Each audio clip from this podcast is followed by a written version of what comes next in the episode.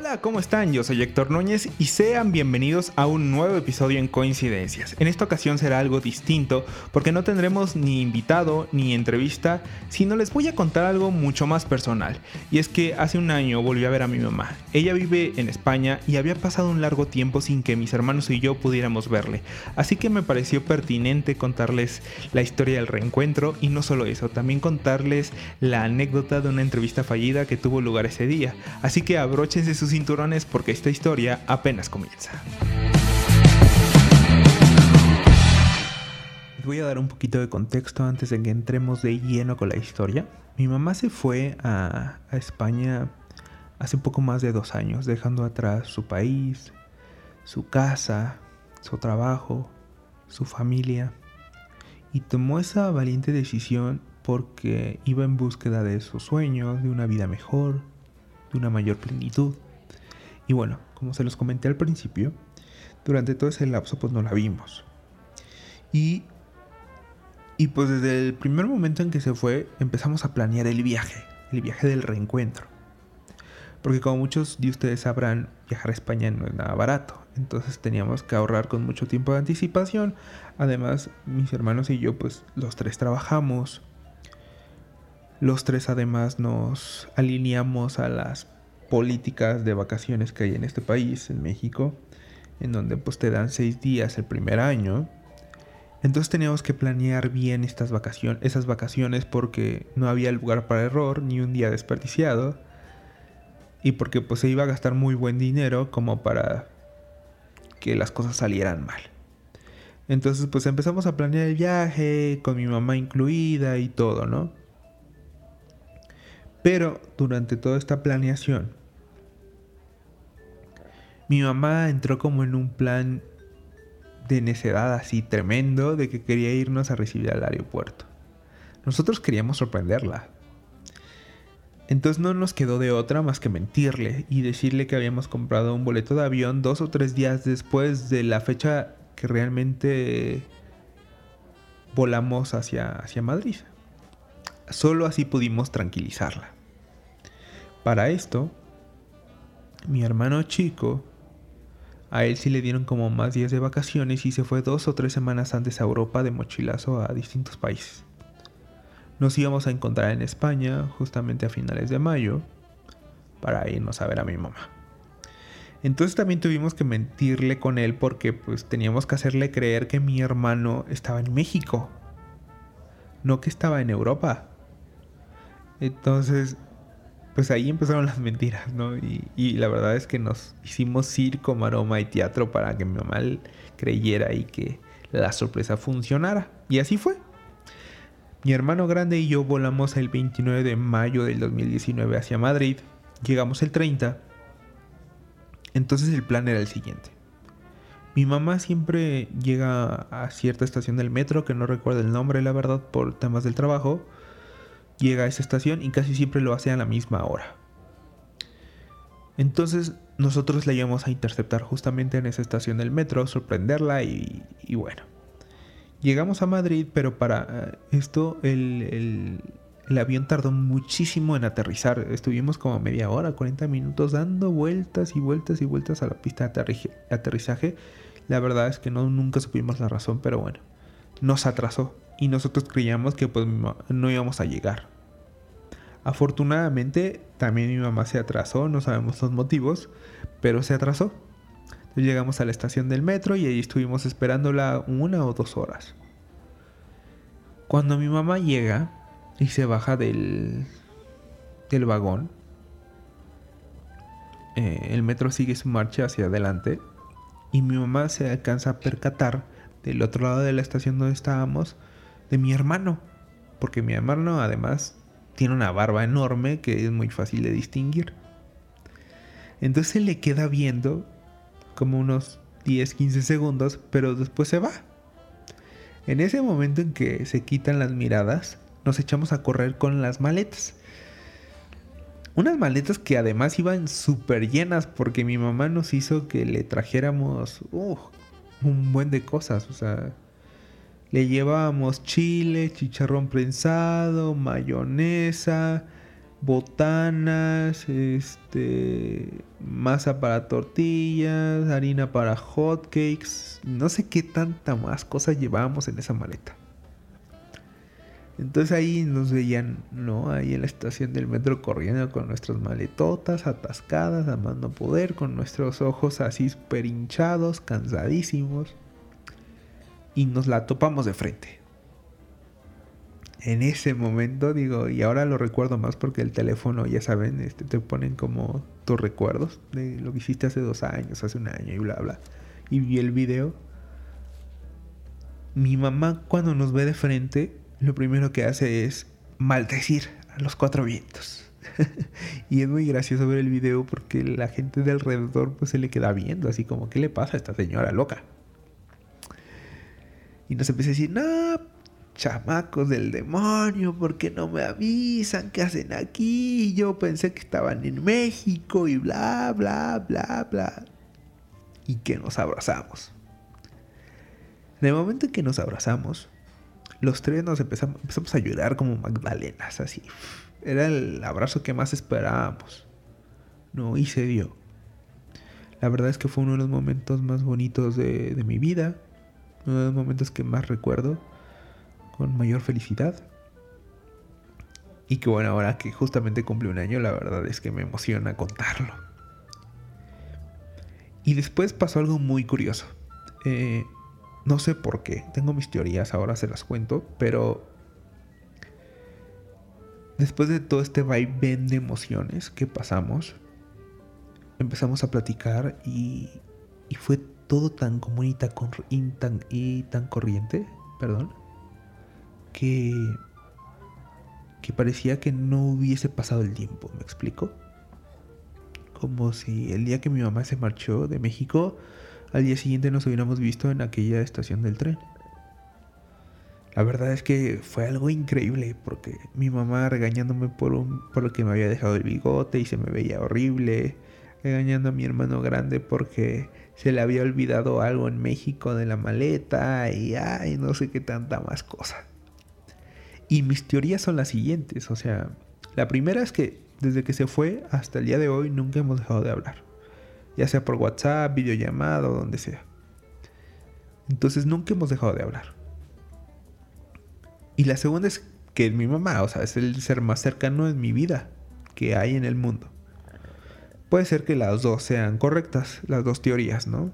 Pero bueno, esas conversaciones después de la, del reencuentro se dieron de forma tan natural que en verdad les, se los juro, parecía que no hubiese pasado el tiempo. Quizás sonará muy cliché, pero es que es cierto, no pasó el tiempo. Y eso lo amé. amé esa sensación, ¿saben? Y estoy seguro que la próxima vez que la vea me va a pasar eso. Y, tengo ganas de que pase eso. Y bueno, dentro de todas estas mentiras que le hicimos creer a mi mamá, una de ellas era de que el Airbnb, pues el chico que nos lo reservó, tenía que salir de viaje, entonces la fecha podíamos llegar como poco antes para que él nos diera las llaves. entonces pues, la llevamos al Airbnb con esas mentiras y pues no, en realidad la reservación estaba hecha justamente para ese día. Y el chico no tenía que ir a ningún lado. Ya fuimos al, Airbnb en una ciudad que se llama Leganés que está a las afueras de Madrid, más o menos para hacer como la comparación, como si Leganés fuera Tlalnepantla y Madrid la Ciudad de México, ¿no? Entonces no estaban tan lejos, pero pues sí era un camino un poco largo. Ya llegamos al Airbnb. Yo para esto trabajaba en el periódico Record. Entonces en ese fin de semana se jugaba la final de la Champions League en el Estadio Wanda Metropolitano en Madrid. Y en el trabajo les había propuesto que me dejaran cubrir la final con la condición de que me dieran como dos o tres días, no de vacaciones, sino yo trabajaba y pues poder tener eh, más tiempo ahí a, mi mamá, ¿no? Ellos accedieron, me dieron la acreditación y, todo, la verdad es que muy amables. Pero pues la condición es que yo tenía que trabajar. Entonces llegamos al Airbnb como a las... poco antes de las 3 de la tarde y yo había pactado desde México una entrevista con Fernando Palomo. Fernando Palomo es uno de los narradores de Champions League en ESPN y el narrador del videojuego de FIFA. Es alguien con una trayectoria envidiable, muy preparado, a, quien admiro mucho. Yo había pactado la entrevista justamente para el periódico. La entrevista iba a ser a las 4 de la tarde aquel día en el Wanda Metropolitano. Entonces ya no me daba tiempo de nada. Entonces justamente dejé las maletas, me di un baño rapidísimo porque se los digo, o sea, ese día estaba hecho un asco. Me puse pantalón y camisa de vestir, zapatitos, ya saben. Y en aquel entonces tenía un teléfono en el que la batería le duraba nada. Nada, nada, nada. Y pues también tenía un chip de ATT de México que no me servía para los datos allá. Entonces lo único que hice fue para saber cómo llegar al estadio, pues descargué un mapa del metro y me fui. Y me fui. Entonces, llego al estadio Wanda Metropolitano a las 4 y media, 5 de la tarde. Ya era muy tarde. Muy, muy tarde. La entrevista era a las 4. Entonces, me dirijo directamente al lugar donde me quedaría de ver con Fernando Palomo ¿Y qué creen? Pues ya no estaba. Obviamente. Eh, entonces me empieza a entrar como un ataque de ansiedad. Así fuerte. Y me pongo a pensar, ¿qué hago? O sea, no tengo señal. La batería de mi teléfono tarde o temprano se va a acabar. ¿Qué hago? Entonces lo que hice fue caminar alrededor del estadio, darle vueltas para ver si encontraba a Fernando Palomo de pura chiripa o si daba con una red abierta para poderme conectar y escribirle. Bueno, nunca he sido un tipo con suerte y ese día menos. Entonces, por supuesto que no encontré la red, por supuesto que no di con Fernando Palomo y por supuesto que mi ataque de ansiedad y de estrés estaban al borde del colapso. Para esto además el estadio estaba nuevo, pero alrededor había todavía terracería e incluso materiales de construcción, este, máquinas de construcción. Entonces, las orillas de mi pantalón, los dobladillos, mis zapatos quedaron llenos de tierra. Horrible, horrible. Yo dije, pues ahora qué hago? ¿Cómo lo contacto? No tengo internet, no tengo absolutamente nada. Entonces dije, pues seguro encuentro un Burger King o un McDonald's. Me fui a dar una vuelta a los alrededores del, estadio. Caminé unos 3, 4 kilómetros. No encontré nada. Para esto me, me, percato, la verdad es que no tengo idea de cómo, me percato que puedo mandar mensajes de texto con mi número de México entonces le mando un mensaje de texto a mi mamá y le digo, oye mamá, entra a mi correo, le paso mi contraseña y escríbele por favor a Fernando Palomo y dile que pasó esto y que estoy justamente afuera del estadio, que si me puede ver, al menos para ofrecerle una disculpa en persona. Entonces mi mamá trata de entrar a, a mi correo electrónico, pero supongo que por la IP que tiene, que en este caso el celular de ella pues tiene IP de España, le piden que, que pues, verifique su identidad a través de un mensaje de texto al teléfono celular. Obviamente, en todo ese, en todo ese proceso, pues me gasté entre 4 o 5 mensajes de texto. Se acabó el saldo. Me llega este mensaje para verificar mi identidad, pero ya no me da oportunidad de compartirle el código a mi mamá. No, yo estaba sudando, ya me empezaba a doler la cabeza. Aparte, aquel día en Madrid hacía un calor horrible, no había ni una sola nube, me daba directo los rayos del sol. Llego a una zona de departamentos y pues activo mi teléfono y me voy a la zona de wifi para caminar entre los departamentos y ver si de casualidad encuentro una red abierta. Afortunadamente llego a una peluquería que estaba cerrada, pero, eh, pero tenía una red. Me conecto, les, Fernando Palomo súper enojado conmigo y no es para menos, diciéndome que me estuvo ahí esperando y, y no sé qué tanta cosa más.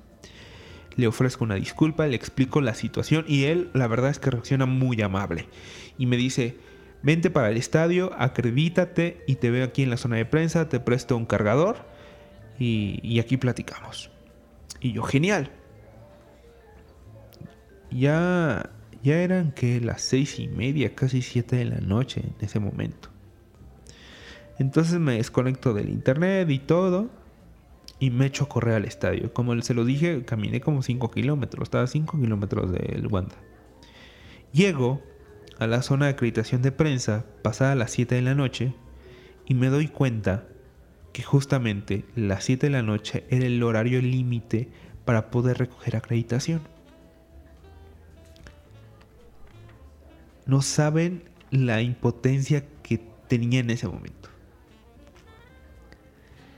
les rogué a la gente que estaba ahí, porque todavía había gente dentro de la oficina de prensa.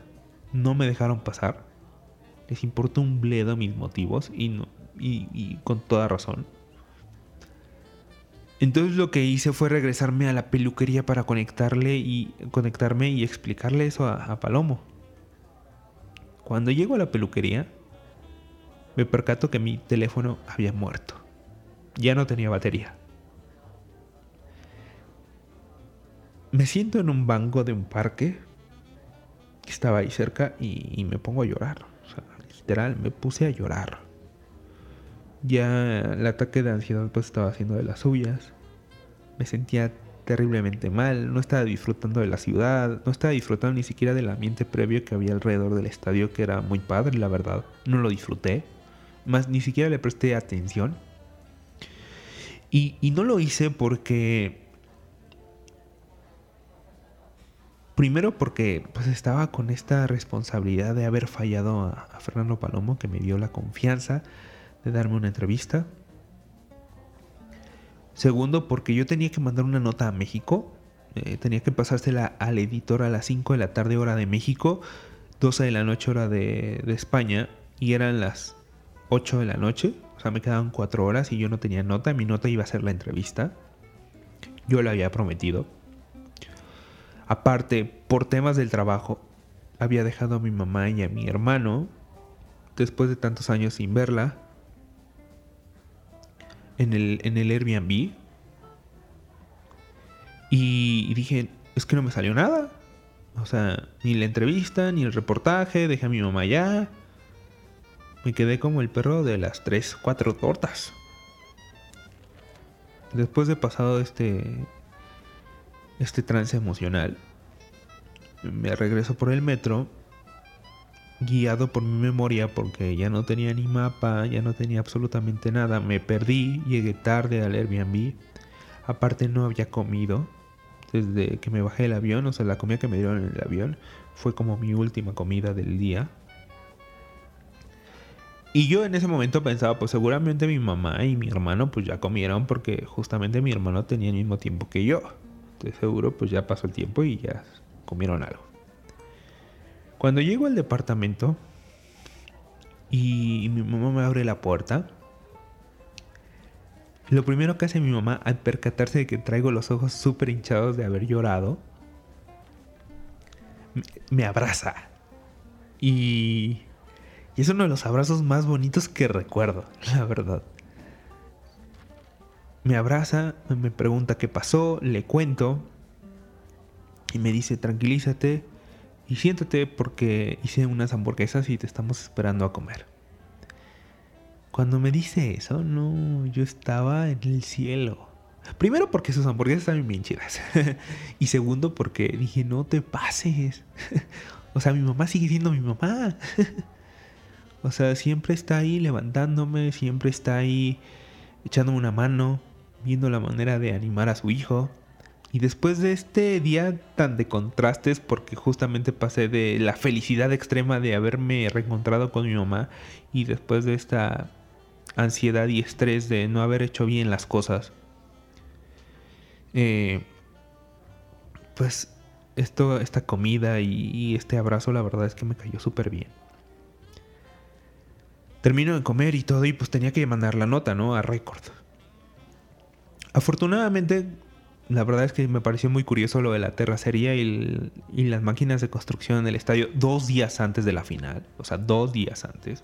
Entonces dije, pues ahí está la nota, ahí está la historia. La voy a contar. Afortunadamente había tomado algunas fotos. Todavía con un poco de batería. Y la mandé. Y le gustó al editor y la publicaron al día siguiente en el periódico, ¿no? Entonces por ese lado, pues sí estaba un poco satisfecho. Pero por ejemplo, el tema de Fernando Palomón nunca se arregló. O sea, yo le escribía, ya no me contestó. Supongo que estaba enojado y, y con justa razón. Hasta poco, hasta hace poco me, me contestó un, un tweet y, y, algún correo, ¿no? Entonces supongo que ya no me odia tanto. Y espero que si escucha e, este, este podcast y si escucha pues toda esta historia, comprenda un poquito y, y me disculpe. Te ofrezco una disculpa tremenda de todo lo que pasé, ¿no? Pero bueno, esa, esa fue la historia y, siempre ahora que la, recuerdo ya con la cabeza pues mucho más fría, con el tiempo, la verdad es que me da risa. me da risa porque, porque digo, ¿qué tantas cosas pasaron para que justamente no llegara la entrevista? O sea, esto de que el avión no aterrizó a tiempo, de esto de que mi mamá justamente el único día que llega tarde a esa estación del metro fue ese y además llegó tarde casi dos horas. Eh, me pierdo yo en el metro, además pues mi teléfono este, sin batería, sin nada, no me dio tiempo pues obviamente de comprar un chip, porque pues lo más urgente era llegar a la entrevista. La verdad es que son una serie de situaciones que ya después te digo, les digo, de, tanto tiempo, pues te da risa. Pero, pues sí, o sea, la verdad es que esta historia son de las mejores que tengo que por contar. Y bueno, y al final la verdad es que, si ustedes me preguntan, la verdad es que volvería a pasar todo este calvario con tal de que mi mamá al llegar a, a casa me reciba con un abrazo y, y me diga que todo estará bien. ¿No? Supongo que al final esa fue la recompensa. Y, les digo, y la verdad es que eso no tiene precio. Lo volvería a pasar. Y, bueno, esa fue, esa fue la historia de hoy. Espero les haya gustado. Digo, casi llevo media hora platicando. Espero no les haya aburrido. Eh, afortunadamente no soy de hacer esto. Así que la próxima semana habrá entrevistas como cada ocho días. Ya las tengo incluso. Pero quise como abrir este espacio porque la fecha para mí es muy importante. Y porque ahora con lo del coronavirus, la verdad es que. La verdad espero que y deseo que, que todo esto pase. Que todo esto pase eh, muy, muy pronto. Pero bueno, la verdad es que eh, me gusta, me gusta como sentir esta confianza con ustedes y contarles todas estas historias. Y bueno, eh, yo, yo fui Héctor Núñez. Nos vemos la siguiente semana con una entrevista más. Y hasta la próxima.